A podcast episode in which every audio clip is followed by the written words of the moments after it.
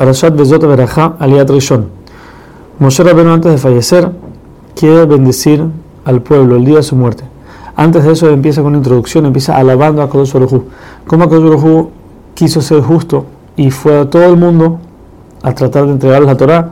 Cuando nadie la recibió, entonces vino con Am Israel. Am Israel dijeron que sí. Entre paréntesis, estas palabras únicas son alabanza a Baruj también son una alabanza escondida a Am Israel, que ellos fueron los que dijeron que sí y no preguntaron.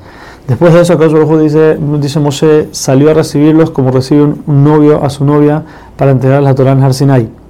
Asimismo, agarró la Torah que estaba escrita con fuego negro encima de fuego blanco, así dice Rashi, estaba en el Shamaim con él y él la escribió en las tablas con su propia escritura y se las entregó a Am Israel.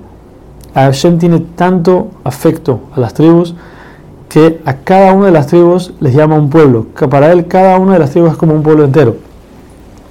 Y dice Moshe el pueblo se merece esto. ¿Por qué? Porque el pueblo se juntó a, a debajo de la montaña, aceptaron el yugo de las mitzvot y dijeron a Nishma sin preguntar qué es, qué tiene. Ellos viajaban en el desierto con Akadosh Baruj sin preguntar a dónde vamos. También en los momentos donde parece que Hashem les da más favor a los goim, que ellos están bien y a Israel no está tan bien. Con todo eso, el pueblo sigue apegado a Akadosh y nunca, nunca van a dejar sus secretos y su, y su yugo de, encima de ellos. Por eso ellos nunca van a soltar la Torah y por eso ellos merecen ser bendecidos de esta manera. Primero Moshe empieza la bendición con Reubén. La primera, lo primero que él dice es que Reubén, él tuvo el problema de cuando falleció Rachel, y Jacob movió su cama, que estaba permanente en la, en la, en la carpa de Rachel, y la movió a la carpa de Bilá, que era la sirvienta de Rachel. Rubén se molestó y pasó la cama a la, carpa de Lea. Eso fue un problema, pero Moshe reza que eso no le dañe en el mundo venidero. Después, en vez de seguir con el orden, Moshe se salta a Yehudá. ¿Por qué? Porque sabemos que Yehudá, cuando eh, pasó el problema con Binyamin, que Yosef era el rey de, Egipto, querían bajar a Binyamin, Yehudá dijo, yo soy garante por Binyamin, dámelo. Y si no te lo regreso, voy a estar excomulgado toda la vida.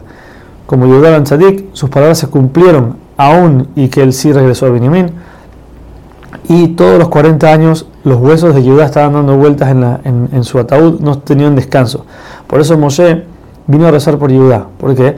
Porque en el momento en que Yehudá aceptó, cuando pasó el cuento de Tamar, Yehudá aceptó que él fue el que estuvo con Tamar, en ese momento fue el que Reubén aceptó lo que hizo con las camas del padre. Entonces Moshe dice, si Yehudá fue el que causó a Reubén que aceptara su, pecado, ¿por qué Yehudá está mal y Reubén no? Entonces Yehudá también tiene que estar tranquilo. Y así fue como lo salvó y hizo que pudiera llegar al Shamaim y, su, y descansar su, y su alma descansar. También Moshe Rabenu pide por los descendientes de Yehudá que iban a ser los reyes de Yehudá, del, del reinado de Yehudá, él reza por ellos que los ayude en las guerras que van a tener.